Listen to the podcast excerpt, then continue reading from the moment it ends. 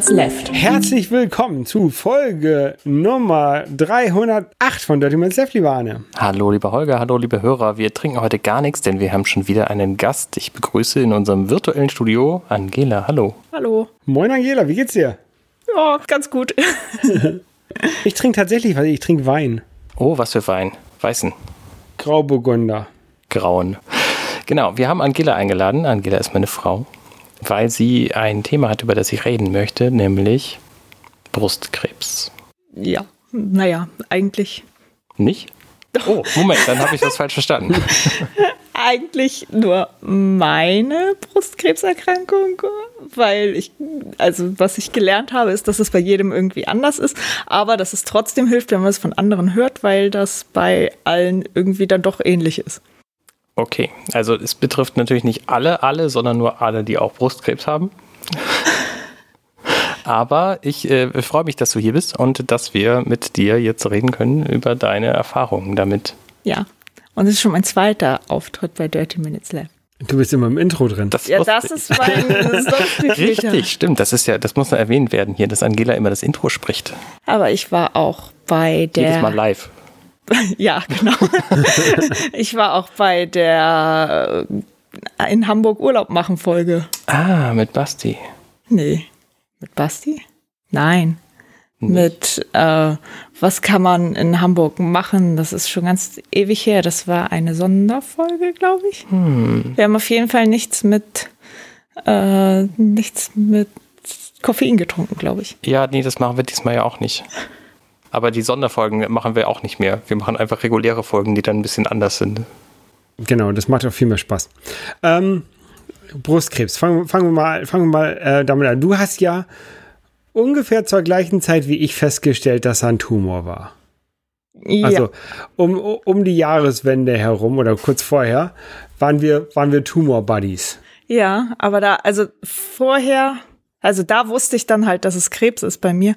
Dass da irgendwas ist, wusste ich schon im Sommer. Also da hat bei so einer Routineuntersuchung der Frauenarzt gesagt, hm, hier fühlt sich aber komisch an, äh, geh mal da zum Untersuchen. Und dann bin ich zur Radiologie gegangen und dann haben die gesagt, hey, da kann man gar nichts fühlen, da kann man auch gar nichts sehen auf dem, äh, auf dem, auf der Mammographie. Und dann haben die aber mit Ultraschall geguckt und haben gesagt, na gut, da ist irgendwas, aber das hm, naja, man kann sich das ja mal angucken. Und dann wurde es halt später im September oder so, wurde dann halt gesagt, oh, jetzt hat sich das aber verändert. Naja, und dann musste das eben genauer untersucht werden. Und dann wusste ich ja Mitte, Ende Dezember Bescheid, dass das Krebs ist. Also wurde das eigentlich relativ früh erkannt, aber nicht ernst genug genommen. Ja, es wurde schon. Oder so, man konnte halt nicht genug erkennen, da, genau, um es ernst zu nehmen. Genau, es sah halt, es hat sich versteckt wie ein irgendwas. Also ich kann auf Ultraschallbildern eh immer nicht viel erkennen. Das sieht für mich alles wie Gewabe aus. Das kann, glaube ich, keiner, der das nicht gelernt hat. Inzwischen kann ich meinen Tumor erkennen. Den. Äh sehe ich dann, wie der aus. Also den, den erkenne ich wieder. Ja, inzwischen bist du wahrscheinlich auch geeicht und weißt, wie du, worauf du achten musst. Ja, inzwischen zoomen die den auch so doll ran, dass ich auf nicht viel anderes sehen kann. Okay. Ist der denn, äh, wie, wie erkennt man den? Ist, ist das rund oder ist das so ein wabbeliges Ding oder? Äh, das hat, das war das, Ultraschall? also das war eigentlich das hauptsächliche Problem, dass das seine Form geändert hat. Also zuerst war, also weshalb man dann der Meinung war, das müsste man mal untersuchen. Ähm, zuerst war das so ein Knubbel mit einem kleinen Knubbel dran und dann wurde es so knochenähnlich. Also wie so mhm. Hundeknochen irgendwie, so ein klassisches Bild. Mal mal ein Hundeknochen, dann so ungefähr sah es aus. Und ja, und das war eben auch gewachsen. Ja. Und Hattest du vorher selber auch schon gemerkt, dass da was war oder hat nee, es erst der Frauenarzt das, gemerkt? Das kann gar kein, also es konnte halt danach auch nie jemand, das konnte nur der Frauenarzt tasten. Das konnte kein anderer fühlen und kein anderer äh, irgendwie sehen oder wie auch immer. Das heißt, das, das allererste, was passiert ist, ist, dass du zum Frauenarzt gegangen bist zu einer Routineuntersuchung und der hat das ertastet. Ja, und ähm, der hatte anscheinend so viel Erfahrung, dass er das tatsächlich tasten konnte und kein anderer hatte so viel Erfahrung, was auch damit zusammenpasst, dass er inzwischen in Pension ist. Ja. Also der. Ja, das, das, das ist ja tatsächlich das Problem bei, bei man soll ja eigentlich echt alte Ärzte haben, weil die halt viel Erfahrung haben. Außer beim, beim Zahnarzt, wenn der da so, Ja. so, so zitterig ist, das möchte ich glaube ich nicht mit dem Bohrer. Oder ich hatte meine Zahnärztin, die konnte nicht mehr richtig gucken. Das war auch nicht so hilfreich. Nee, aber also so Hautarzt und all solche Ärzte, das ist glaube ich gut, wenn die alt sind. Also oder viel Erfahrung auf jeden Fall haben. Ja. Viel Erfahrung ist auf jeden Fall gut, aber ich habe auch eine, eine Hausärztin, die fragt mich immer, was haben Sie gesagt? Das ist vielleicht nicht so hilfreich. Und äh, es ist natürlich auch nicht hilfreich, wenn die einfach ihr Wissen seit 40 Jahren nicht verändert haben oder, oder erneuert haben. Ja, Ja. Da, das war ganz interessant, bei mein, auch bei meinem Frauenarzt. Der wollte dann nämlich, der wollte dann nämlich noch was dazulernen, so auf die letzten Tage vor, weil bei meiner Behandlung wird erst Chemotherapie gemacht und dann wird operiert. Und früher wurde erst operiert und dann Chemotherapie gemacht. Und da war er vollkommen verwirrt und das fand er total spannend und hat ewig darüber gegrübelt, warum das wohl nun so ist. Das finde ich auch spannend, aber da kommen wir vielleicht später noch Ja. zu, warum. Was waren denn dann die nächsten Schritte, die für dich, für dich passiert sind? Erstmal ist eine, eine Stichprobe genommen worden, oder? Ja, das ist, das hört sich total schlimm an und das ist auch, also ich hatte davor richtig Angst, aber das war gar nicht schlimm. Äh, da wird, man, die sagen immer Stanze dazu und äh, die schießen, also nehmen eigentlich eine Hohlnadel und schießen dann in den Tumor rein und reißen da einen Zylinder raus. Aber Ich kenne so Geräte, mit denen man in so Lederlappen so ein Äh, Loch aber- reinstanzen kann. Ist das genau so? nee, Wie, wie groß ist, wie groß war das zu dem Zeitpunkt? Das, der Tumor war 11 Millimeter im Durchmesser. okay, also, Also- wie so ein, wie so ein ähm, Erdnuss M&M. M&M. Ja. Erdnuss M&M. Ja, ja. Genau, das passt auch von der Form vielleicht ganz gut. Der ja so ein bisschen länglicher war. Ja. ähm, genau, und da haben die dann vier mal ein Millimeter Durchmesser und weiß nicht, drei Millimeter Länge oder sowas rausgestanzt, indem sie da schnell reingeschossen und schnell wieder rausgezogen haben innerhalb einer Hohlnadel. Das ist jetzt für dich wahrscheinlich nicht schön zu hören, wenn, wenn du Nadelphobie hast. Ey, so, so schlimm ist die Nadelphobie nicht, aber angenehm stelle ich mir das nicht vor. Aber das war alles betäubt einfach und man hat halt nichts gemerkt. Also das war lokal betäubt und man hat nichts gemerkt und es ist auch nicht viermal durch die Haut gestochen worden, sondern es war halt in der Haut drin und da wurde dann viermal was rausgestochen. Mhm. Also es ist nur ein Einsch Einschussloch gibt sozusagen. Weil der Tumor aber irgendwie schon noch relativ klein war, war es schon schwierig, den so richtig gut zu treffen. Also vielleicht hätten sie Und uns der auch lag drei. wahrscheinlich, der war, war, war wahrscheinlich auch nicht direkt unter der Haut, sondern der war wahrscheinlich ein bisschen drin. Ja, ja, glaube schon. ich, ich weiß das nicht so genau. Sonst hätte man den Also, sicherlich ja, auch leichter ertastet. Also Ja, wahrscheinlich. Ganz an der Oberfläche Genau. gewesen wäre. Ich hatte ja, ich hatte ja meinen Tumor, der, der war ja hier an der Ohrspeicheldrüse, also irgendwie äh, im Kiefer, Kieferbereich. Und ich habe den, ich habe da schon ertastet, dass da was war. Und ich wusste halt nie, was das war. Ähm, aber wenn, wenn du das selber nicht ertastet hast bei dir, dann war der ja tiefer drin. Also nicht Ja. unter der Haut. Ja, genau. Kann Da ja, ist ja auch per se sehr viel Fettgewebe. ja. Da ist es sowieso schwer, irgendwas zu ertasten. Also Also ich äh, war aber auch tatsächlich, das war noch relativ früh tatsächlich. Äh, Leute, die ich jetzt so kennengelernt habe, die erzählen, ja, wir sind nie, ich bin nie zu Vorsorgeuntersuchungen gegangen und äh, plötzlich habe ich dann da so ein Hühnerei großes Teil gefühlt. Ja. Und Das das ist ist, dann schon krass. das ist schon eine andere Hausnummer als 11 Millimeter, ja. ja, genau. Also die sind dann da irgendwie mit fünf Zentimetern gestartet. Weißt du, ob das bei denen genauso ist, dass die erst die Chemo kriegen und dann die OP? Ja. Es ist, aber es gibt auch andere, bei denen ist es andersrum. Okay. Also es Hast du durch diese, ähm, durch diesen Tumor jetzt mehr Leute kennengelernt, die auch einen Tumor haben oder hatten, also auch Brustkrebs haben oder hatten? Oder ähm, hast du mehr gelernt, dass Leute, die du vorher schon kanntest, auf einmal, ah ja, hatte ich auch und die haben Also- es vorher nie erzählt? Also wenn ich Ch- bei der Chemotherapie bin, dann sitze ich da ja mit 20 Leuten oder so, die alle irgendwie Brustkrebs haben. Von daher lernt man da. Und es sind nicht, also es sind zwar schon irgendwie die gleichen, die immer im gleichen Rhythmus sind, wie man da ist, aber ähm, da man zu unterschiedlichen Uhrzeiten ist, also sind es halt noch Lernt man mehr. immer neue Leute kennen. Genau. Aber ansonsten habe ich auch, also egal mit wem man redet, jeder hat irgendwie um sich herum jemanden, der Krebs hatte oder Brustkrebs hatte oder äh, ja, oder jemanden kennt, der jemanden kennt. Und also mhm. mir ist erst dadurch bewusst geworden, wie häufig das wirklich ist. Ja. Also man sagt ja irgendwie, jede, jede achte Frau, glaube ich, oder sogar noch mehr, haben Brustkrebs. Das ist schon viel. Das, das heißt, viel, ja. das heißt, im Grunde spricht jeder, der acht Frauen kennt, dich an mit Ja, kenne ich. Ja. Hat irgendjemand auch gemacht. Ja, genau. Oder jeder, der, weiß nicht, 16 kennt dann.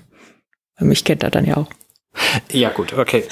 Also es ist erstaunlich viel. Also ich habe bei, bei vielen Gesprächen, ich war nicht selten dabei, ähm, habe ich gedacht, oh, okay, das ist interessant, weil die haben das auch schon alle erlebt und das wusste, wusste halt vorher keiner, weil da redet eigentlich niemand drüber. Deswegen finde ich das super, dass du hier bist.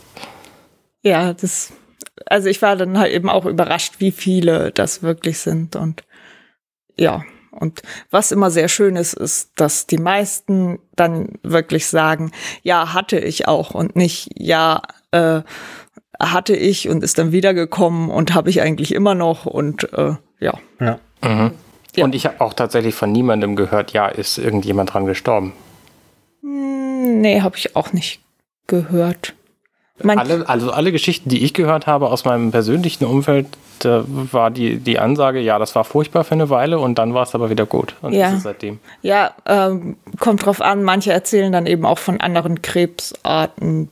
Die, also Brustkrebs ja, klar, ist selten, genau, aber ja, okay. ansonsten ist, äh, ja, oder wenn man wie ich manchmal sich in komischen Krebsforen rumtreibt, was nicht immer das Beste ist, ja. aber manchmal auch ganz gut, dann ist das, äh, dann trifft man da auch Leute, die. Ja, das hat man ja immer, wenn du, wenn du halt irgendwie was Komisches an deinem Körper entdeckst und das googelst, dann ist es immer Krebs. Ja, genau. Also googeln. ich habe Husten, ah, Krebs. Ja, genau. Meine Mutter hat erzählt, früher hatten sie so ein äh, Lexikon, so ein Gesundheitslexikon und da waren immer Querverweise und am Ende endete es immer mit dem Tod. das war für sie als Kind irgendwie so ein Gruselbuch. Ja. Buch, Buch der tausend Krankheiten. Ja, irgendwie sowas. So, und du, du musst jetzt regelmäßig, äh, um das zu behandeln, zur Chemotherapie. Genau, also seit erst wurde ja diese, diese Stanzung da gemacht, da wurde geguckt, was für ein Tumor das überhaupt ist. Denn es gibt total viele verschiedene Arten. Mhm. Meiner kann ganz viel. wow, cool. Transformers-Tumor. Der kann ähm, ja, also der, der findet anscheinend alles toll. Der ist, äh, der hat, es gibt drei Arten von Rezeptoren, soweit ich das verstanden habe. Ich weiß das alles, also ich, ich bin, ich kann das immer nur so sagen, wie ich es verstanden habe. Genau, wir Und, sind alles, alle drei keine Mediziner. Ne? Also wenn, wenn ihr medizinische Fragen dazu habt, liebe Hörer, wendet euch an den Mediziner. Ne? Ja. Wir erzählen hier nur aus der Erfahrung und was wir halt vielleicht irgendwo mal gehört haben. Richtig. Genau. Und irgendwie diese drei Rezeptoren, die hat mein Tumor alle. Rezeptoren heißt, das sind Wege, über die er sich vermehrt, vergrößert. Genau, vergrößert, ernährt und äh, freut. Ja, okay. Des Lebens freut.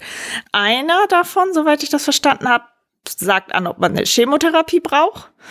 Und einer sagt, ob das hormonell ist, oder beide, zwei sagen, ob es hormonell ist, weiß nicht so recht.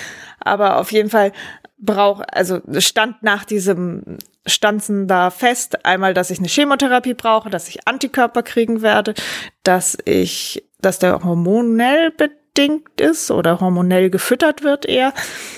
Und dann war noch klar, dass der so mittelschnell wächst. Und da haben also und dann musste mich, dann, das war irgendwie ein bisschen blöd, da wurde ich angerufen und da wurde mir gesagt, dass ich Krebs habe, da war ich gerade in der Konferenz. Ähm, das war, der Moment war nicht ganz so prickelnd.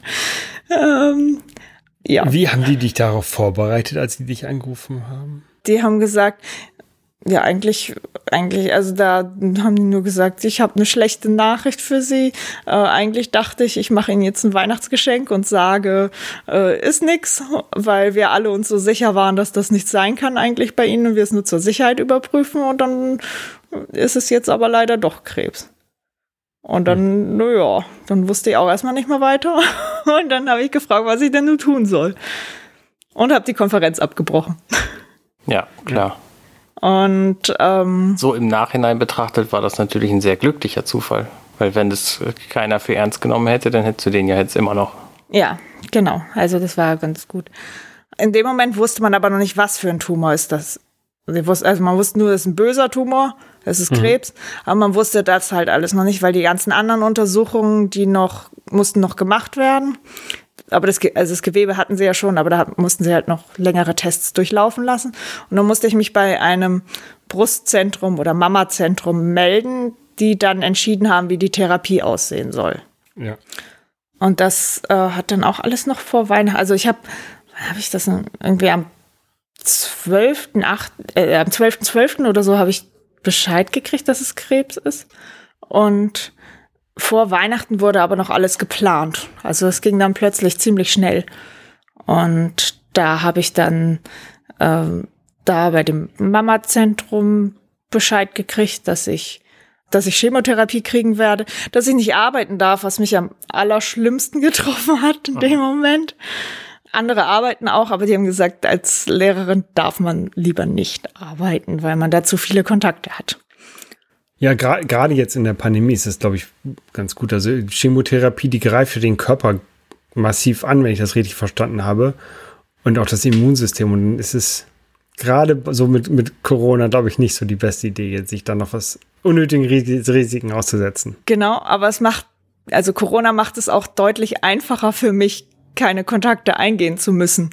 Oder es wäre viel schlimmer, wenn wir uns alle regelmäßig treffen könnten, nur du nicht. Ja, genau. Ja. Das würde mich ehrlich gesagt mehr fertig machen, als wenn ich weiß, keiner darf Spaß haben. Ja. Das ist ein bisschen gemein, aber vom Gefühl her ist es so dann doch irgendwie einfacher. Ja. Und es ist auch keiner böse, wenn man sich die ganze Zeit zurückzieht und nichts, niemanden trifft, weil soll man ja eh nicht. Ja. Ja. Aber ich glaube, böse wäre da ja auch keiner. Also ich glaube, dass das, das so für, für deine Freunde wäre das höchstens so, die, die würden halt wahrscheinlich helfen wollen und finden es halt schade, dass sie nicht helfen können. Ja, das stimmt schon. Das ist, aber es ist irgendwie, weiß ich auch nicht, trotzdem ein komisches Gefühl, wenn man ähm, ja halt nicht mehr so viel treffen kann, wie man sonst würde und alle anderen treffen sich trotzdem fröhlich weiter. Ja, ja, ja, ja klar, klar, klar. Also ich war zum Beispiel die ersten drei Monate oder so war ich quasi alleine einkaufen, weil Angela halt nicht mit wollte, weil sie das sich, sich dem Risiko einfach nicht aussetzen wollte und das ist auch total logisch. Genau. Mhm. Die erste Zeit der Chemotherapie war nämlich so ein Medikament, das das Immunsystem wirklich sehr angegriffen hat. Das war das fieseste. Wie, wie, lange geht, wie lange geht so eine, oder wann hast du damit angefangen mit der Chemotherapie? Im Januar, am Im Januar. 13. Januar war mein erster Termin. Und wir haben jetzt Mai und sie ist immer, geht immer noch an. Also, ja, also bis, immer noch. Bis, wenn es gut geht, bis 23.06. Okay. Und also so ein halbes, gutes halbes Jahr. Genau. Und ich habe, also ich habe so eine, es gibt, man sagt ja zwar, die gucken dann immer auf jeden Tumor, wie der aussieht und äh, machen dann so einen individuell zusammengestellten Plan und so. Aber wenn man ganz viele Leute kennenlernt, dann sieht man, dass die meisten irgendwie ziemlich das gleiche Schema haben wie man mhm. selbst. Vielleicht haben die auch einfach die gleichen Tumore, vielleicht, weiß nicht, gibt es irgendwelche häufiger als andere. Und ähm, das ist viermal die eine Art von Chemotherapie und danach zwölfmal eine andere Art von Chemotherapie. Und die erste also es wird, wird erst das, das Immunsystem gesenkt und dann wird der Tumor angegriffen oder wie kann man sich das vorstellen? Nee, das, das erst, also es ist die ersten vier Male, das ist so ein Medikament, das äh, hemmt das Zellwachstum mhm. und das, äh, naja, und zerstört die Zellen eben, die schnell wachsenden Zellen. Und die schnell wachsenden Zellen sind die Tumorzellen, denn der Tumor, der will ja gerne schnell wachsen. Und es sind die Haarzellen, darum habe ich jetzt auch keine Haare mehr. Und es sind äh, die ähm, weißen Blutkörperchen, glaube ich, die für die Immunabwehr zuständig sind. Mhm. Also, soweit ich das verstanden habe. Und das, äh, dadurch, dass die eben gehemmt werden, ist das Immunsystem unten. Okay. Weil die halt dann nicht mehr arbeiten können. Und deshalb wird auch dann zwischendurch immer kontrolliert, ob das äh, ob da noch genug weiße Blutkörperchen im Blut sind. Oder sonst würde man irgendeine Spritze kriegen, die das verbessern würde. Da bin ich zum Glück drum rumgekommen. Aber es wurde dann eben, also ich habe die Chemo alle drei Wochen bekommen und nach mhm. zehn Tagen wurde einmal zwischendurch das Blut kontrolliert, weil nach zehn Tagen die Blutkörperchen am wenigsten sind, die weißen. Und dann wurde da halt geguckt, sind sie noch in Ordnung und dann durfte ich wieder fröhlich weitergehen. Oder sonst hätte ich halt irgendwie eine Spritze gekriegt. Ja. Und äh, bei den drei Wochen war es ganz gut. Also die erste Woche ist, als hätte man einen Kater. Die ganze Zeit übel und schlapp und müde. Und die zweite Woche war dann so vom Gefühl her auch so erholen, wieder zu Kraft kommen. Und die dritte Woche war wie Urlaub. Also wie Urlaub von der Chemotherapie. Da war dann eigentlich normales Leben, bis auf dass man keine Leute getroffen hat. Ja. Und ähm, Und das wiederholt sich so. genau, das ist halt viermal hintereinander gewesen. Also drei Monate insgesamt. Genau. Ja. Und dann hatte ich zwischendurch aber schon einmal nach zwei Chemozyklen hatte ich eine Kontrolle. Äh, da war der Tumor schon nur noch sieben Millimeter im Durchmesser. Und das ist auch ein ganz großer Punkt, warum die Chemotherapie oft jetzt vor der Operation gemacht wird, dass man eben sehen kann, wie der Tumor schrumpft, ob da überhaupt auf die Chemo anspricht. Denn Ja. wenn man jetzt merken würde, es ist das falsche Medikament, dann könnte man halt noch was ändern oder ja, oder weiß nicht, vielleicht auch Dosis erhöhen oder irgendwie so oder Okay. keine Ahnung. Und weil du einen mittelschnell wachsenden Tumor hast, hat er sich auch mittelschnell wieder verkleinert, nehme ich an. Ja, also ich Also ich glaube, meine, der, der Stoffwechsel von so einem Tumor, der, wie auch immer das funktioniert bei so einem Tumor, ähm, wenn es schnell ist, dann wird er wahrscheinlich auch schnell kleiner, oder nicht? ja, also der soll dadurch dann auf jeden Fall auch gut ansprechen darauf. Okay. Ist halt noch die Frage, auf welchen äh, von seinen Rezeptoren er am meisten anspricht oder so. Das äh, und man spricht irgendwie Teile, Teile der Chemo, Teile, andere Teile des Tumors an, je nachdem, welche Medikamente Mhm. man hat oder so. Genau. Und ähm, aber mit dem Stoffwechsel ist auch spannend. Ich habe ja noch so eine Untersuchung gehabt, ob ich schon irgendwo Metastasen habe. Da Metastasen sind Krebsteile in anderen Teilen deines Körpers. Genau. Und die, ähm, dafür wurde mir ja eine Zuckerlösung gespritzt, mit radioaktivem Stoff versetzt, damit man dann eben gucken konnte, einmal, also dann musste ich ein bisschen warten und dann, damit der Tumor schön Stoffwechsel macht und das ganze radioaktive Zeug aufnimmt. Und dann wurde ich in ein CT gesteckt und Und dann wird geguckt, wo du denn strahlst. wo ich leuchte. Genau. Und äh, dann wurde festgestellt, zum Glück nur an einer Stelle, Da, wo es erwartet da war. wo es erwartet war, genau. Und äh, ja, dann war klar, dass ich keine Metastasen habe, zumindest keine so großen, dass man die sehen kann. Aber wenn der, wenn der Tumor selber von 11 auf 7 Millimeter gegangen ist nach den ersten zwei Sitzungen, heißt das ja, dass wenn du Metastasen gehabt hättest, die in gleichem Maße geschrumpft wären. Ja, wahrscheinlich schon. Also Also es ist jetzt immer noch sehr unwahrscheinlich, dass du überhaupt irgendwas hast, irgendwo anders.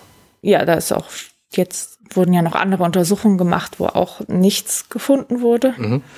Was immer ganz wichtig ist, ist für die, die gucken über die Lymphknoten an, ob in den Lymphknoten was ist, weil über die Lymphknoten das wohl ins ganze System des Körpers verstreut wird. Aber das hat mir auch die Ärztin erklärt, dass es auch ein Grund ist, warum sie die Chemotherapie vor der OP machen, ähm, damit sie schon mal sicher sein können, wenn irgendwo tatsächlich Metastasen sind, dass die dann auch bekämpft wurden und man das eben sehen kann, wenn, weil der Tumor geschrumpft ist. Die hat das erzählt, ähm, dass es der Tumor wie eine Pusteblume ist und man eben nicht weiß, ob schon ein paar von den Samenkörnern losgepustet sind woanders hin Mhm. Okay. weil man die nicht sieht und weil die, also diese Untersuchung mit den Metastasen, die hat halt eine Auflösung, glaube ich, von vier Millimeter oder so gehabt. Da hätte man halt auch was übersehen können. Irgendwie. Okay, also wir sind jetzt, im Januar hast du damit angefangen mit der, mit der Chemo? Genau. Und, Und, dann, dann, dr- drei Monate lang sind wir im April. genau, am, genau, am 6. April begann die zweite Hälfte der Chemo. Und das, Das- das, man jetzt, ist ein anderes Medikament jetzt. Genau, das ist ein anderes Medikament, das wird aus der Rinde der Eibe gewonnen. Der Medizin, Baum. Dem Baumeibe. Irgendeinem. Was denn sonst für eine Eibe? Ich kannte mal ein Mädchen, das hieß so, aber ich glaube Ich kenne nicht. ich kenn auch Leute mit Nachnamen Eibe. Okay. Äh, aus irgendeiner bestimmten Eibe, glaube ich. Auf jeden Fall, das äh, hemmt auch das Zellwachstum und sorgt dafür, dass der Tumor kleiner wird. Und das greift aber, also dadurch ist einem nicht mehr übel, das ist ganz cool, dass die Nebenwirkung weg ist, denn das war irgendwie so das Nervigste. Dafür muss ich jetzt immer, wenn ich da Chemo kriege, mir Kühlhandschuhe und Kühlschuhe anziehen. Weil du so warm wirst. Oder? Nee, weil, äh, weil ich verhindern soll, dass äh, meine Finger und Füße durchblutet werden, weil die Nervenzellen geschädigt werden durch die Chemo. Okay. Weil das ja eigentlich wie eine Vergiftung mit bösem Eibenzeug ist.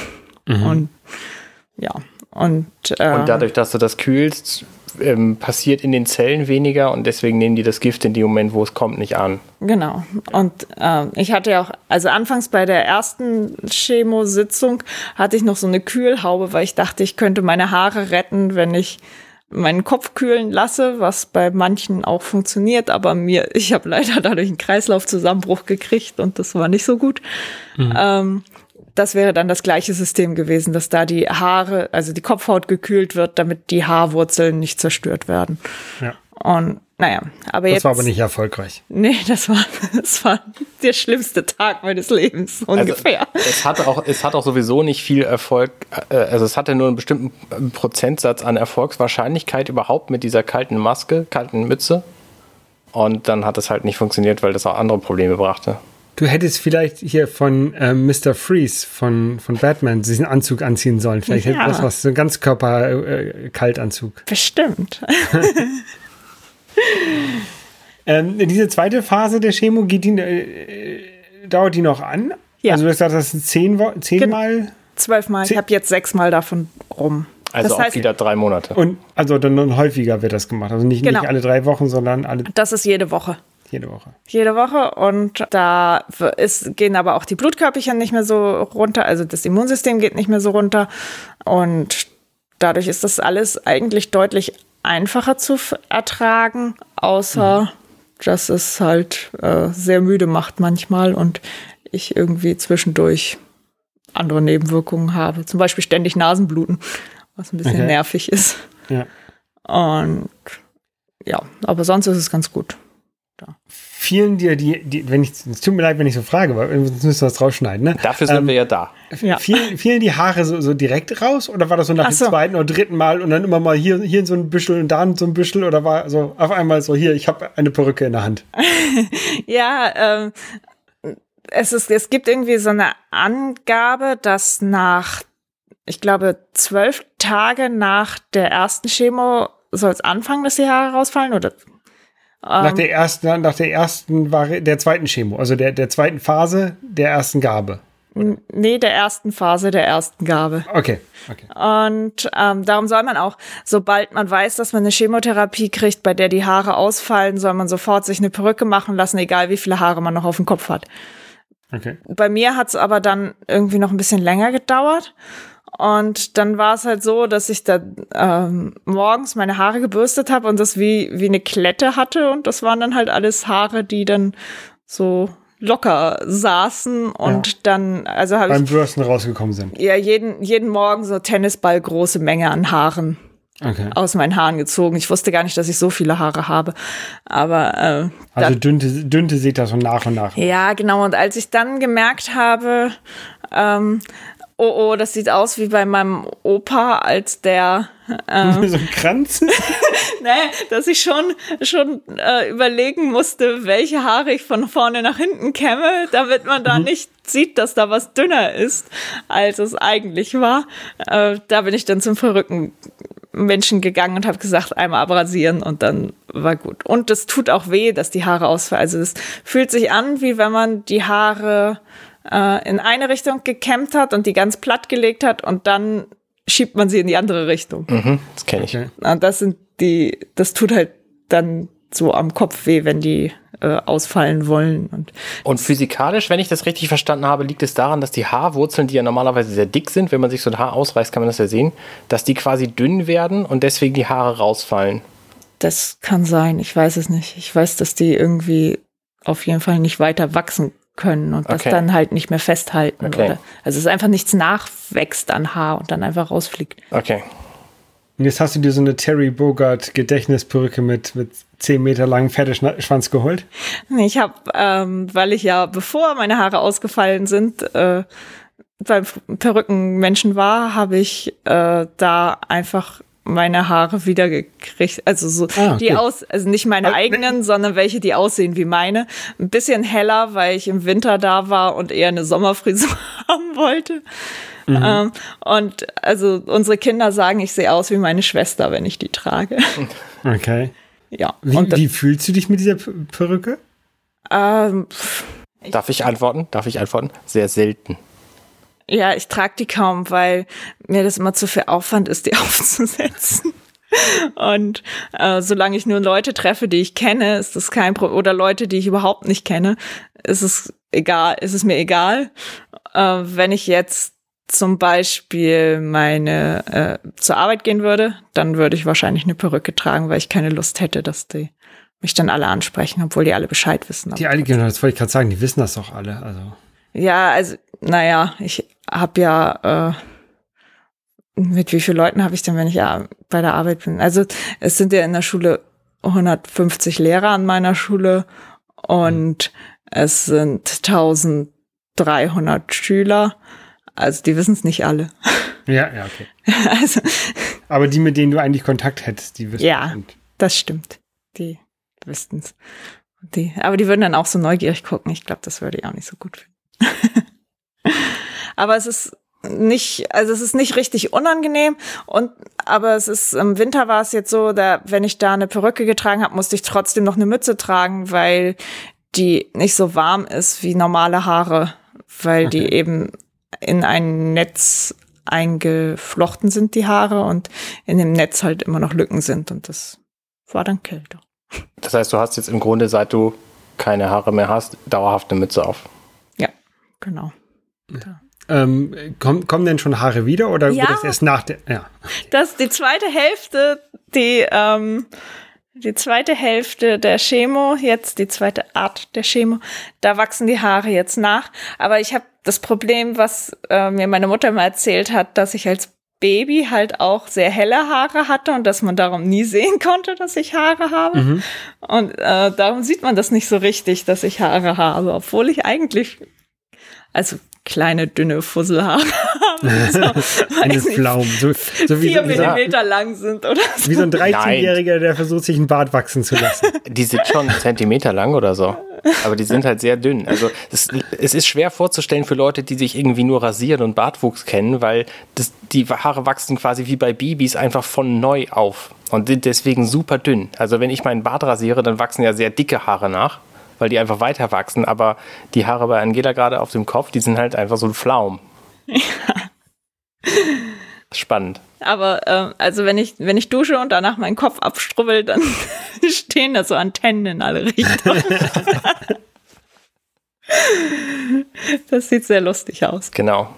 Du hast gesagt, du hast Nasenbluten. Das liegt daran, dass deine Haut äh, wie Papier anfällig ist und deine Schleimhäute eben auch alle? Genau, also dass, dass meine Schleimhäute gereizt und, und nicht richtig durchblutet wahrscheinlich sind oder also auf jeden Fall gehen die schnell kaputt. Meine restliche Haut ist auch dünner geworden. Ich bilde mir ein, dass zum Beispiel eine äh, Brandverletzung, die ich mal hatte, die eigentlich schon vor Ewigkeiten verheilt war, dass ich die jetzt wieder sehen kann. Dass, mhm. dass die Haut da eben einfach so dünner geworden ist. Wenn ich rausgehe, muss ich Sonnencreme Lichtschutzfaktor 50 nehmen, egal wie wenig die Sonne scheint. Ich also, sagen, scheint die Sonne gar nicht. Also jetzt heute vielleicht nicht, aber ähm, wenn irgendwie die Gefahr besteht, dass zwischendurch mal kurz die Wolkendecke nur ein bisschen dünner ist, dann sollte ich Sonnencreme tragen. Mhm. Und zwar dann auch gleich volle. Das Lotte. gute Zeug. Ja, genau. Und ja, solche Sachen. Und äh, wenn ich spazieren gehe, kriege ich ganz schnell Blasen, was auch damit zusammenhängt, dass die Haut so dünn ist. Das ist alles. Äh, ja. Und Verletzungen heilen langsamer. Also äh, wenn ich mit den Katzen meiner Eltern spiele, dann äh, und die mich kratzen, ist das ja normalerweise hast so ein Katzenkratzer. Schnell. Ja, genau. Sonst, normalerweise ist es ganz schnell weg, aber bei denen, aber jetzt dauert halt. Und wie geht es jetzt weiter? Also du bist jetzt in der, in der, in der zweiten Phase der Chemo und dann kommt irgendwann die OP. Ja, erstmal kommt noch, ähm, also ich habe dieses eine Medikament ähm, und alle drei Wochen kriege ich noch Antikörper zusätzlich, die meinem Immunsystem helfen sollen, zu erkennen, dass die Tumorzellen keine normalen Körperzellen sind. Mhm. Dass man da mal was gegen tun könnte.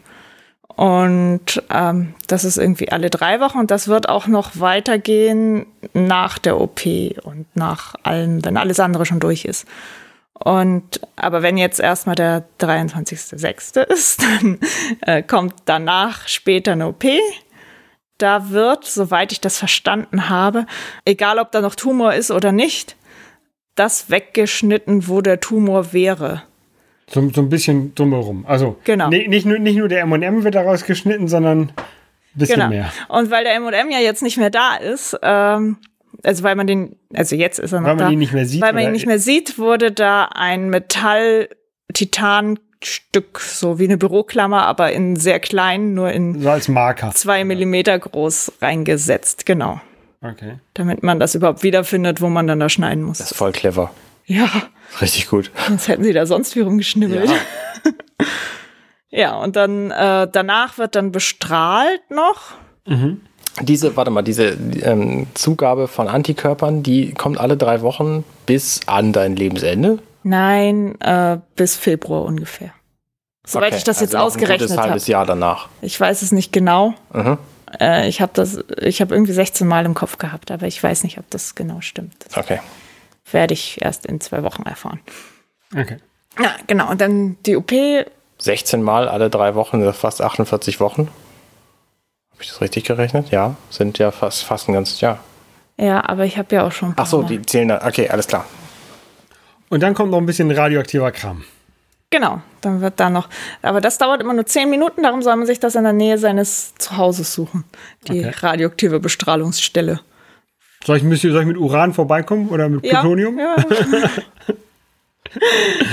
Wäre ganz Wie- weißt du schon, wie das abläuft oder äh, noch nicht? Hast du. Also ich, ich weiß es von einer anderen, die mir das erzählt hat, die schon ein bisschen weiter ist. Man trifft ja immer Leute da in diesem Zentrum, die in allen verschiedenen Stadien sind und äh, man hilft immer denen, die noch nicht so weit sind wie man selbst und man kriegt immer Tipps von denen, die schon weiter sind. Die meinte, das ist halt einfach, man setzt sich dahin, das ist wie beim Röntgen ungefähr, wird dann halt so Rechteck auf die Haut projiziert und man kriegt da auch Punkte hingemalt, die man nicht abwaschen darf oder nicht ab, nicht abzuwaschen sind oder wie auch immer. Und damit das immer wieder an die gleiche Stelle kommt und dann wird halt wie beim Röntgen da eine Zeit lang drauf gestrahlt. Und Mhm. dann kriegt man davon vielleicht Sonnenbrand. Wenn ich jetzt frage, was das für eine Strahlenquelle ist und so, ist da, bin ich jetzt wahrscheinlich zu viel in der Es ist- Physik drin, ne? Ist ein bisschen peinlich, weil ich direkt bevor ich erfahren habe, dass ich Krebs habe, einen Strahlenschutzschein gemacht habe und Strahlenschutzbeauftragte meiner Schule geworden bin. ähm, jetzt allerdings nicht genau weiß, was das für eine Quelle ist, die da kommt. Ähm, Müssen ja, müssen ja irgendwelche Gammastrahlen, muss ja ein Gammastrahler sein, Muss- weil alles andere kommt ja nicht, ja nicht durch die weit. Haut ordentlich durchkommen. genau, sonst wird man ja nicht weit genug kommen. Ja. Ähm, aber genauer habe ich nicht, nicht irgendwie nachgefragt, was es ist. Ja, ich kann da auch leider auch, also mit meinem, ich glaube, das letzte Mal, wo ich mich mit Strahlung befasst habe, war tatsächlich in der Schule im LK, Physik-LK.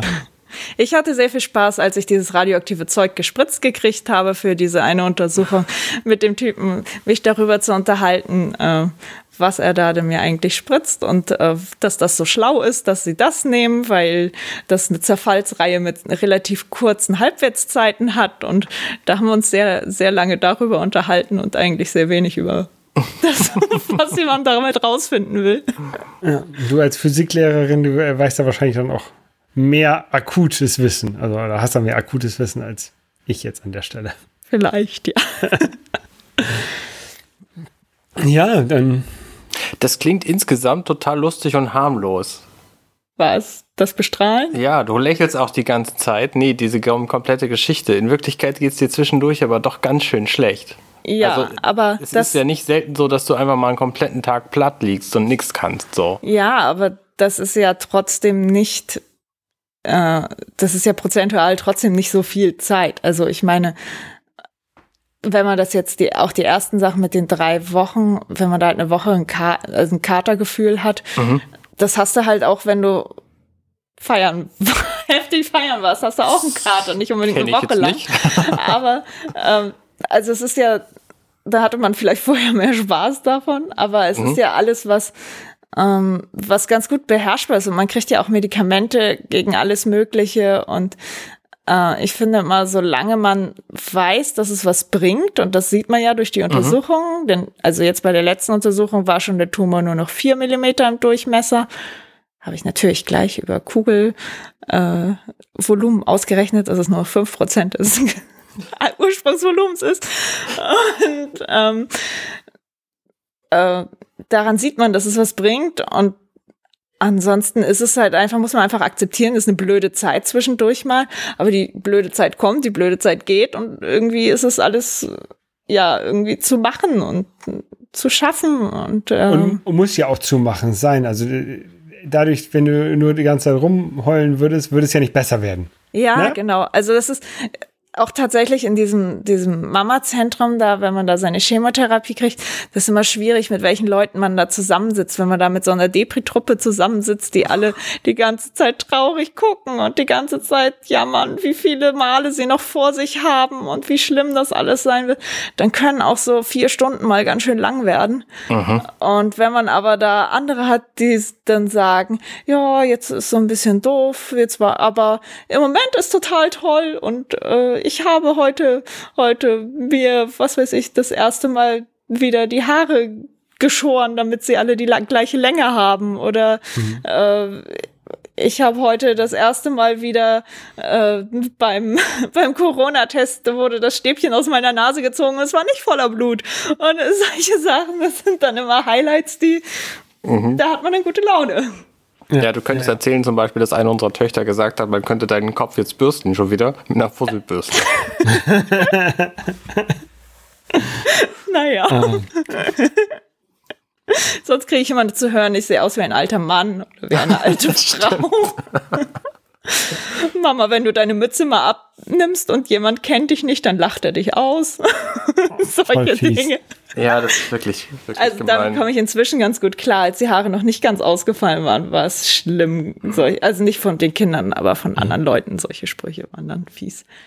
Bei, bei der Chemo, das läuft wahrscheinlich alles über so eine Infusion, ne? Also Achso, ja, das ist auch noch spannend. Ähm, mir wurde, also man kann es durch so eine klassische Infusion in den Arm halt irgendwie mhm. kriegen. Mhm ähm, weil das aber die Venen dann irgendwann mal sehr reizt, vor allem wenn man da jede Woche da einen neuen Zugang gelegt kriegt und meine Venen waren sowieso schon nie die besten für Zugänge legen, äh, habe ich mir einen Port installieren lassen. Das ist sowas wie. So hinten bei, wie bei Matrix hinten im Kopf. ja, nicht, nicht, nicht hinten im Kopf, sondern am Schlüsselbein. Ähm, aber es ist. Kennst du diese runden Anspitzerdosen? So stelle ich mir das vor. Ja, ein bisschen kleiner. Naja, so, so ein Standard-Anspitzer, so ein kleiner silberner und da so eine runde Dose drum, um den Kram aufzufangen. So ungefähr stelle ich mir das vor. Und dann geht von da aus ein Schlauch ins Herz. Zu, fast zum Herz ran, ja, genau. Oh, krass. Und, und dann ist da halt eine Membran und dann wird da einfach reingepikst. Mhm. Und dann äh, geht das, also die, die sagen immer zu mir einmal groß Luft holen und dann hole ich Luft. In dem Moment pieksen sie das da rein und dann ist auch gut. Das heißt, das ist jetzt auch dauerhaft da drin und wird es auch bis kommenden Februar, wo du die, die Dingens noch kriegst, auch bleiben? Ja, das weiß ich nicht, wie lange das noch bleiben wird. Es kann auch noch ein bisschen länger bleiben, je nachdem, wie hoch sie das Rückfallrisiko wie, ansetzen. Wie haben sie da diesen Schlauch reingelegt? Hast du da, warst du da in Vollnarkose in der OP und dann haben sie da aufgemacht und einen Schlauch reingebaut? Genau. Also die haben da äh, einen Schnitt gemacht und haben dann da den Schlauch gesetzt. Sie haben, mir, haben mich gelobt, dass mein Tumor auf der linken Seite ist, weil bei der rechten Seite der Schlauch für den Port, also der Port wird dann immer auf die andere Seite gesetzt und da muss der Schlauch nicht so viele Knicke haben, da waren sie total glücklich. Okay. ja, und dann ja, wird der halt unter die Haut geschoben und dann. Also quasi unter dem Schlüsselbein sitzt es bei dir, ne? Ja, Rechts. unter dem Schlüsselbein. Ja. Genau. Genau. Also wenn man die Schulter so nach vorne macht, dann ergibt sich da ja so eine Kuhle und ja. in der Kuhle sitzt das. Und ähm, wenn ich nicht gerade meine Schulter ganz doll nach hinten mache, sieht man es nicht. Okay. Also es, und es ist wirklich also der, der, sehr das klein. Ist, das, ist, das, ist, nicht so ein silberner Knopf mit irgendwas. Nein. einfach da, das Haut drüber und da, da, genau, da hauen sie dann nicht. die Nadel durch. Genau, da hauen sie die Nadel durch. Die sieht immer ganz schlimm aus, die darf man sich nicht angucken. Die Nadel? Ja. Warum das denn? Weil die so massiv ist. Dann ist sie ja, die, dann ist das auch nur relativ kurz, wenn sie das mal machen. Und dann muss das wahrscheinlich da zur, zur Beobachtung bleiben für die nächsten, keine Ahnung, drei Stunden. Nee, Oder also ich krieg, kannst du dann gleich wieder nach Hause. Ich krieg die Infusion, die dauert, wenn ich jetzt nur äh, die Chemo. Also, Ja? Das ist eine Infusion, die sie dann da an die Stelle legen. Ge- Also sie, sie machen eine Nadel Die hauen da nicht einmal so 100 Milliliter rein und dann hast du ein Reservoir und dann kann Nee. ähm, die, Im Moment kriege ich, äh, machen die erstmal, ne, also erstmal müssen die es immer durchspülen, da machen sie ein bisschen Koch Kochsalzlösung durch, dass da nichts verstopft. Und dann geben die mir ein, ich glaube, es ist sowas wie ein wie Cetirizin oder sowas, bloß in, Was für ein Ding? also sowas gegen Heusch, so wie man auch gegen Heuschnupfen äh, nimmt. Was ist das? so. Ein, ein Ein Flüssigkeit zum? Medikament. Nee, äh, Zum Reinspritzen. ja, das wird da reingespritzt. Also es ist, auf jeden Fall macht mich das genauso müde, wie wenn ich Heuschnupfenmittel nehme. Und das, also das ist der, damit man keine allergische Reaktion gegen diese Eibe hat. Und das ist halt wirklich so eine Spritze, die da kurz gesetzt, also da reingespritzt wird. Und dann kommt aber ein Infusionsbeutel da ran. Und ähm, dann sitze ich da, wenn es gut läuft, also wenn es schnell durchläuft, äh, anderthalb Stunden oder zwei Stunden. Und wenn ich Und in der Anti Zeit kannst du dann da irgendwelche Street Fighter Figuren häkeln oder so. Das kann ich ja leider nicht, weil meine Hände ja in diesen Kühlhandschuhen sind. Deswegen kann ich nichts machen, außer Podcasts hören Okay. ja, das ist auch eine sehr gute Beschäftigung. und schlafen. Ich schlafe meistens. Und dann, ähm, Oder dir die Horrorgeschichten von den anderen anhören. genau, das, das, das äh, die, wenn ich nicht da die äh, Horrorgeschichten von den anderen hören muss, dann sage ich mal, hier, ich habe Kopfhörer, ich kann nicht. Äh, naja. Ja, die Aeropacks übrigens, von denen Tobi letzte Woche erzählt hat. Die Kopfhörer, die du auf dem Kopf Ach so, hast dann. okay, okay. Und ähm, ja, oder wenn ich wie, wie letztens äh, neben so einer Corona-Leugnerin da sitze, dann äh, ja, dann äh, sage ich auch, nee, ich muss jetzt hier meine Kopfhörer, ich höre jetzt. Oder, so. oder ich tue so, als wenn ich schlafe oder so. Und ähm, wenn ich dann noch die Antikörper kriege, dann, dann dauert es halt noch mal drei Stunden ja, oder zwei Stunden länger. Also dann, ich bin immer entweder zwei oder vier Stunden da. Und die Antikörper kriegst du danach oder zeitgleich? Nee, die kriege ich danach. Erstmal die Chemo immer und dann die, Okay. die Antikörper und ja. Und das sind da ganz gemütliche Sessel. Das sind so Fernsehsessel, auf denen man sitzt mit, Mit dem Ah, Bierfach in der, in der, in der Lehne.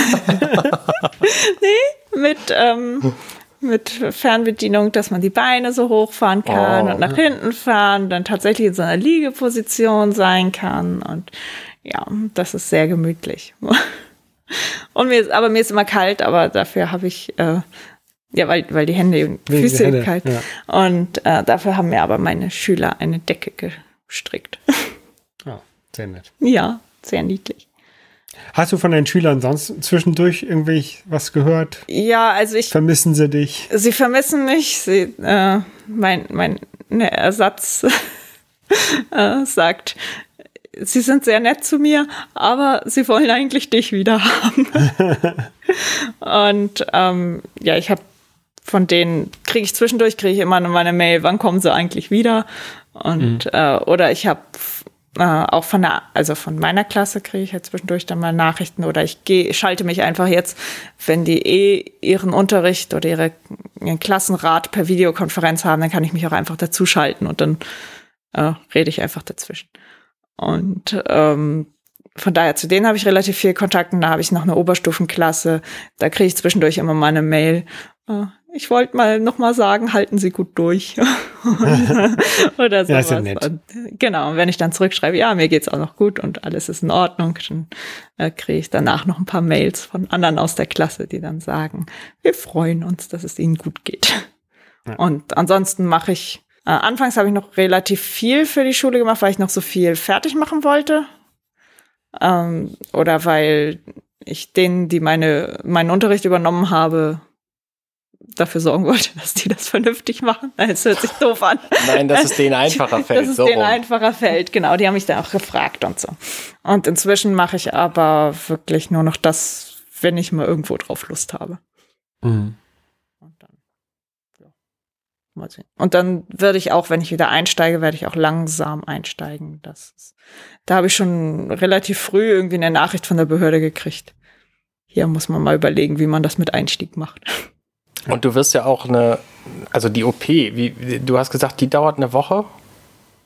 Also die OP selber natürlich nicht, sondern die, die ähm, Reha-Phase danach. Ja, also das, da wird also soweit ich das verstanden habe, sind die anderen Leute danach wohl irgendwie drei bis fünf Tage im Krankenhaus.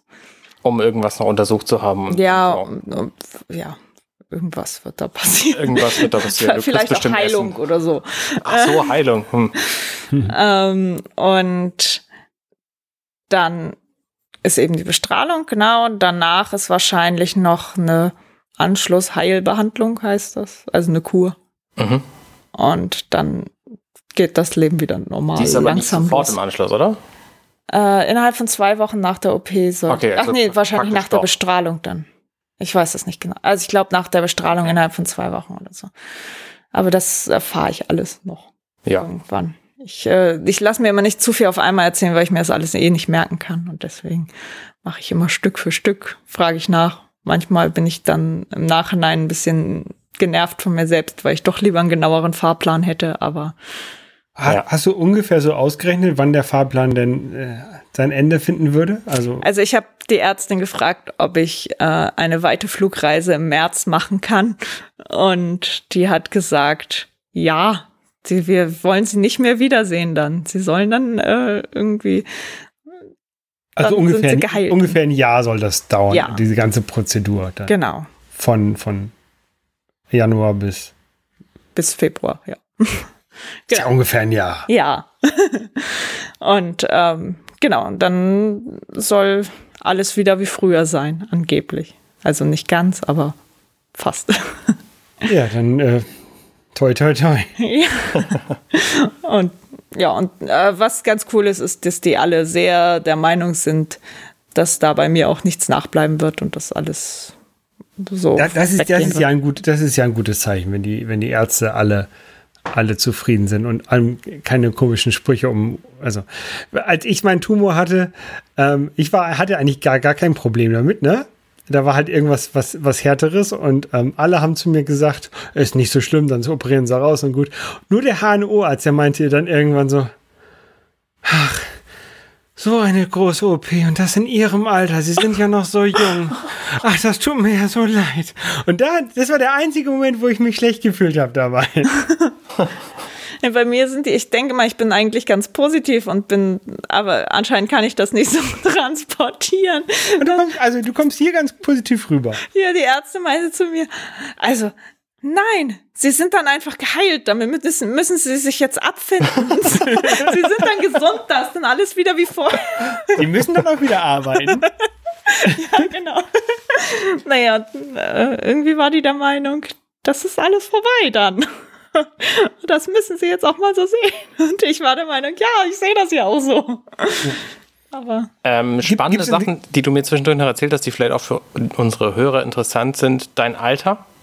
ja, also, ähm, weil du bist ja noch keine 35 gewesen, als das festgestellt wurde, quasi als der, als du den bekommen hast. Und das ist sehr früh, oder ist es nicht Genau, so? also äh, wenn ich jetzt so Leute da treffe, die meisten sind halt eher so im Alter meiner Eltern. Ähm, Also älter als du? ja. Meist sind die Eltern sehr älter als man selber, ja. und ähm, oder, oder auch noch älter. Ähm, und es gibt aber auch, habe ich das Gefühl schon, vielleicht setzen die auch extra uns immer zusammen, die nicht so alt sind. Ah. Aber ähm, ich habe das Gefühl, dass gerade so um 35 rum auch eine Gruppe an Leuten ist, die bei denen Tumore sch- festgestellt werden. Und ähm, dadurch, dass ich aber, dass das so früh bei mir festgestellt, also dass ich so jung bin, das ist sehr nett, dass die immer alle erzählen, dass ich so jung bin. Und äh, da haben, äh, dadurch konnten die Gene, äh, konnte bei mir noch eine Genuntersuchung gemacht werden, ob das erblich bedingt ist, was natürlich dann äh, für unsere Töchter Und deine ganze und restliche meine, Familie. Genau, meine Mutter, meine Schwester, meine Tante. Ähm, In, de, in deiner Familiengeschichte hast du solche, so einen Fall noch nicht gehabt. Noch Nee, keinen Fall mit Krebs oder irgendwelche anderen viele, Krebsarten. äh, viele Krebse, ähm, also viele Aber nur, nur vom Krebsarten. Sternzeichen. Nee, viele Krebsarten. Auch, äh, also ähm, bei meinen Großeltern hatte, ah, ich glaube, mein, mein einer Opa hatte keinen Krebs, aber alle anderen hatten Krebs. Und auch Geschwister von denen zum Teil. Also da, äh, Krebs war schon relativ breit, aber kein Brustkrebs war und kein Eierstockkrebs. also es gibt so verschiedene Krebse, die zusammenhängen und an den Genen hängen können. Das war aber alles nicht, aber ich bin in dieses, diese Erlaubnis zum Gentest reingekommen, dadurch, dass ich noch jung genug war. Und dann wurde eben Gentest gemacht und untersucht, ob bestimmte Gene, die Brustkrebs begünstigen, äh, ob die bei mir vorhanden sind. Und das waren die aber zum Glück nicht. Da war es dann so, dass mir das nicht per Telefon teil, äh, mitgeteilt wurde. Also die bösen Nachrichten können anscheinend per Telefon mitgeteilt werden. Für die guten Nachrichten muss man antanzen. Äh, und dann muss da ganz geheimnisvoll eine Akte geöffnet werden und einem ewig erzählt werden, was überhaupt getestet wurde, bevor einem gesagt wird, dass da nichts ist. Und naja, das war dann eben besonders für meine Familie wichtig, dass Ja, die da halt nichts haben.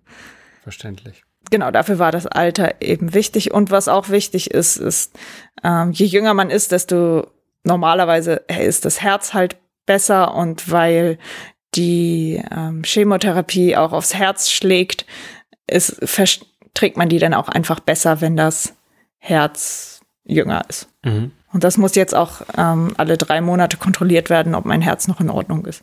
Und ansonsten läuft das jetzt weiter. Ich hoffe, dass meine Finger und Füße nicht taub werden.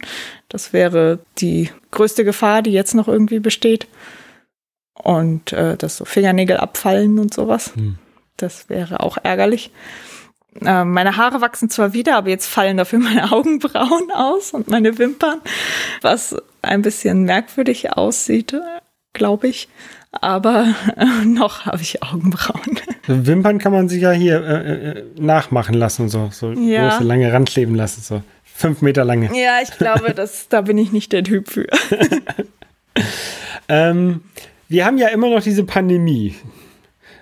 Wie läuft das da ab? Also musst du den jedes Mal, wenn du da hingehst, machst, machst wird dann so einen Schnelltest gemacht oder wie, wie läuft Genau, das? also die haben jetzt, also die erste Zeit war gar nichts und dann haben sie aber irgendwann eine Kooperation mit einer Apotheke paar Meter weiter äh, abgemacht und dann kann ich jetzt immer vorher in der Apotheke einen Schnelltest machen und dann zur Chemo gehen und das wird eigentlich von allen gewünscht, aber manche wollen es halt nicht und die Mhm. werden auch nicht gezwungen.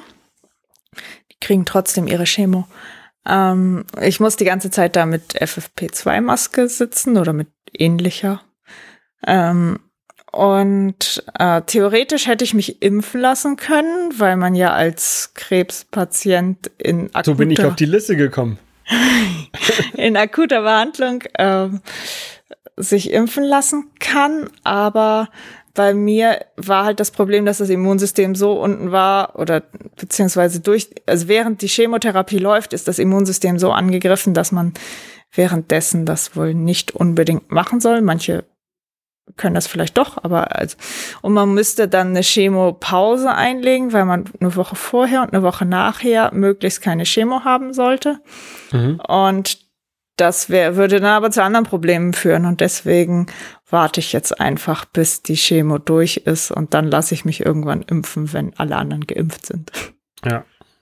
Und ähm, ja, das ist alles. Also es ist ein bisschen ärgerlich, hätten sie die Impfgruppe 2 eine oder zwei Wochen früher freigegeben, dann hätte ich das noch schaffen können, weil das noch in diesem dreiwöchigen Rhythmus gewesen wäre. Dann hätte ich mich impfen lassen können. Mhm. Aber das hat ein oder zwei Wochen zu lange gedauert, bis die freigegeben wurde. Und deswegen ist es jetzt natürlich ein bisschen blöd, weil ich eigentlich viel gefährdeter bin als andere, aber trotzdem erst Aber du bist nach halt den jetzt ein-. Ja, du bist jetzt halt ein Grund, warum alle anderen sich halt impfen lassen Genau. müssen. Du bist halt ein Grund, warum wir Herdenimmunität brauchen. Genau, ich bin jetzt, äh, ich freue mich jetzt über jede Impfung von jedem anderen. Ja. Und weil, und äh, eigentlich dürften sich, glaube ich, ähm, Leute, äh, die Kontakt zu Krebspatienten haben, also Arne dürfte sich eigentlich impfen lassen, aber nur wenn ich pflegebedürftig wäre und ich bin nicht pflegebedürftig genug. Genau. Deswegen kann er auch nicht. Was äh, natürlich irgendwie ärgerlich ist. Aber Ist jetzt auch nicht so dramatisch. Ich meine, wir haben das die letzten, wir, wir haben halt noch nicht Corona gekriegt so und hoffen, dass es so bleibt, weil wir halt sämtliche Kontakte eben gering halten. Aber ansonsten ist eigentlich die Pandemie für mich ganz gut, sage ich mal, weil dadurch ja auch die anderen Krankheiten. Also eine normale Erkältung wäre auch schlimm für mich. Und. Dadurch, dass weniger Kontakte sind, ist halt auch weniger Erkältungsviren in der Luft, die mich krank machen könnten. Und ja. naja, Grippe ist ja auch relativ wenig dadurch. Und ja. das hilft dann alles irgendwie. Ich habe eine Kollegin, die mir mal sagt, du musst das Gesamtbild sehen. Insgesamt ist die Gefahr geringer. Ja. Ja. Ja. Ja, so viel zu deinem Krebs aktuell. Und wie ist es, äh, wie würdest du es empfehlen oder lieber nicht? hm. Also, ich glaube, ich gebe einen von fünf Sternen. Dieses Erlebnis ist nicht so super. Nein, aber es ist auch nicht so schlimm, wie man es erstmal denkt, wenn man die Nachricht kriegt. Das ist eigentlich einfach machbar, sag ich mal, und überstehbar. Und äh, ja. klar geht es einem zwischendurch mal richtig schlecht und ansonsten ist es aber auch viele Tage, an denen es einem einfach ganz normal geht oder an denen dem es einem gut geht oder so. Mhm. Ja, also was mir auf jeden Fall geholfen hat, ist allen früh Bescheid zu sagen, dass ich Krebs habe und dann konnte ich einfach haben alle Verständnis, wenn man mal keine Zeit hat oder wenn man mal auf Nachrichten später antwortet oder mal nicht ans Telefon geht oder irgendwie so etwas. Ja. Und man muss sich nicht immer für alles einzeln entschuldigen, sondern man hat einfach mehr Verständnis bei anderen und man kriegt liebe Nachrichten von Ja, das war natürlich auch eine, eine sehr aktive Entscheidung, weil du ja quasi niemanden triffst hier in der Pandemie sowieso nicht und wenn du Krebs hast auch nicht. Also es war ja schon deine eigene Entscheidung quasi zu allen hinzugehen und zu sagen, hier übrigens. Ja, also bei der Arbeit hätten sie uns alle gedacht, ich wäre schwanger und das wollte mhm. ich nicht, mhm. weil es ähm, ja schwanger wäre ja eher was Schönes und dann was Doofes zu haben und alle denken, sie müssten sich mit einem freuen, äh, wäre halt blöd und ich wollte auch keine Gerüchte irgendwie aufkommen lassen.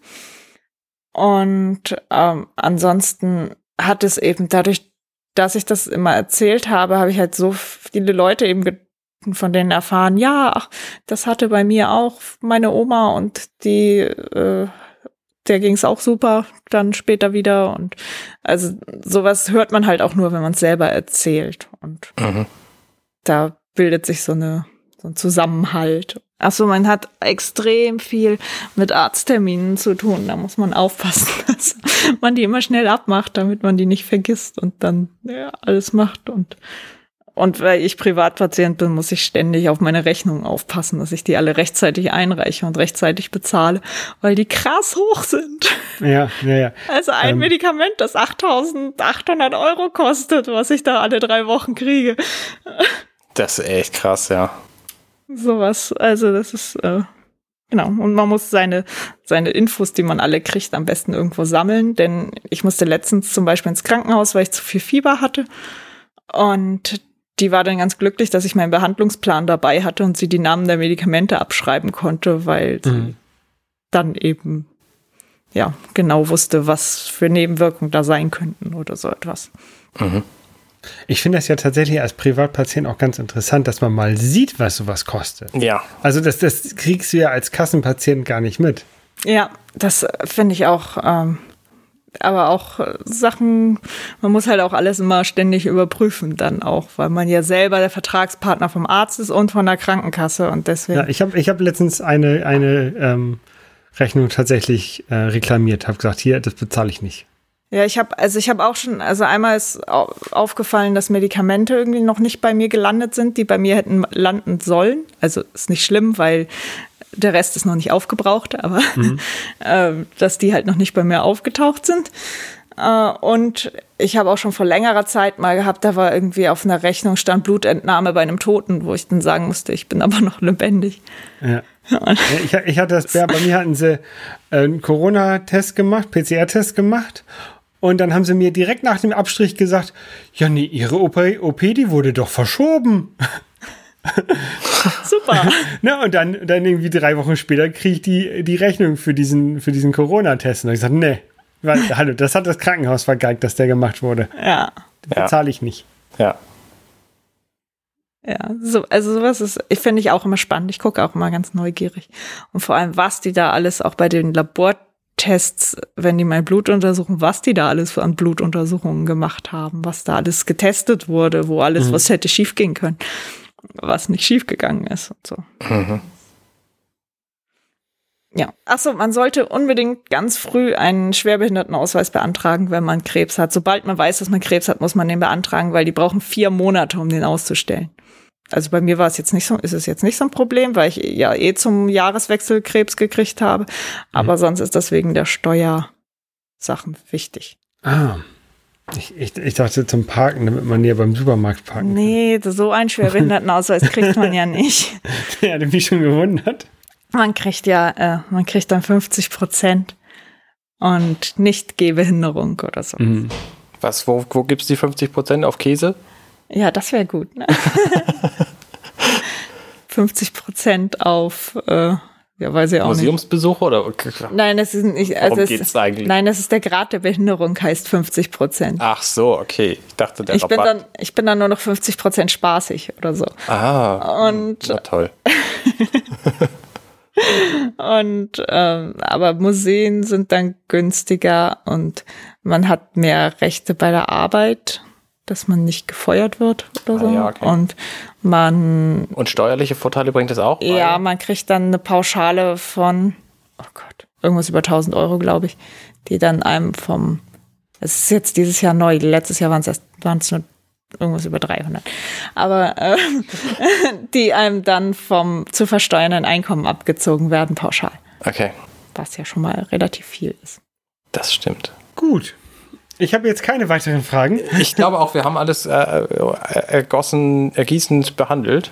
Warte, das ja. war Quatsch, ne? Wie, wie sagt man? Erschöpfend. Ersch erschöpfend besprochen vielleicht? Ja, äh, vielen, vielen Dank, dass du das alles so offen hier ähm, geteilt hast. Das ist, glaube ich, wirklich für einige interessant. Ja. Man kann viel daraus lernen. Also ich habe jedenfalls viel gelernt, wie sowas abläuft. Ich habe auch viel gelernt. Also ich lerne, vor allem lerne ich, habe immer noch auch über alle möglichen Untersuchungen, alles Mögliche. Das ist auch immer sehr spannend, vor allem weil mich immer nur die, nur die technischen und physikalischen Sachen interessieren und gar nicht die biologischen. Ja. Ja, vielleicht können wir ja an einem späteren Zeitpunkt der deiner ganzen Behandlung nochmal ein Follow-up machen, um dann zu ja. sehen, was wir Neues gelernt haben. Genau. Ja. Also vor allem, was du Neues gelernt hast. Ich welche, lerne da ja nichts Welche bei. Untersuchungen ich alle noch kennengelernt habe. Ja. Wie viele Röhren ich inzwischen von innen gesehen habe. Genau. Ja, wunderbar. Dann würde ich vorschlagen, machen wir Feierabend. Genau. Äh, wenn, wenn ihr Fragen habt, ich schreibe ich sage das jetzt einfach so, liebe, liebe Hörer, wenn ihr Fragen habt, ähm, entweder schreibt die in die Kommentare oder schreibt die an Arne und er leitet die dann weiter, wenn, wenn, ihr, wenn ihr das nicht, nicht öffentlich machen wollt. Da können wir sicherlich noch ein bisschen Fragen beantworten, oder? Hinterher? Auf jeden Fall, klar. Also wenn, auch wenn ihr die nicht öffentlich beantwortet haben wollt, privat können wir das bestimmt beantworten. Und nur wenn ich es weiß. Ja, nee, sonst genau. antworte ich einfach. Wie, wie gesagt, wir, wir, sind keine Mediziner, ne? Also keiner von uns dreien hat irgendwie eine medizinische Ausbildung. Richtig. Deswegen, wenn ihr akut ein Problem habt, geht lieber zum Arzt. Wenn ja. ihr einfach aus Interesse fragen wollt, dann fragt uns. Und wenn wir, wir was richtig, richtig falsch gesagt haben, also ich Bescheid. was richtig falsch gesagt habe, dann sagt Bescheid. Ja. Richtig, dann machen wir auf jeden Fall ein Follow-up. Genau. Ja, ansonsten äh, schönen Dank fürs Zuhören und äh, wir hören uns nächste Woche wieder, Holger. Und dir, genau. Angela, vielen Dank, dass du da warst. Ja, wir hören uns. Äh, wir hören uns gleich Tag. wieder. Tschüss. Tschüss. Hey, ich bin Arne und das war Dirty Minutes Left. Schön, dass ihr zugehört habt. Dieser Podcast ist und bleibt kostenlos für alle. Wenn ihr all meine anderen Podcasts sucht, wenn euch gefällt, was ihr gehört habt und wenn ihr uns unterstützen mögt, guckt doch auf compendion.net. Dirty Minutes Left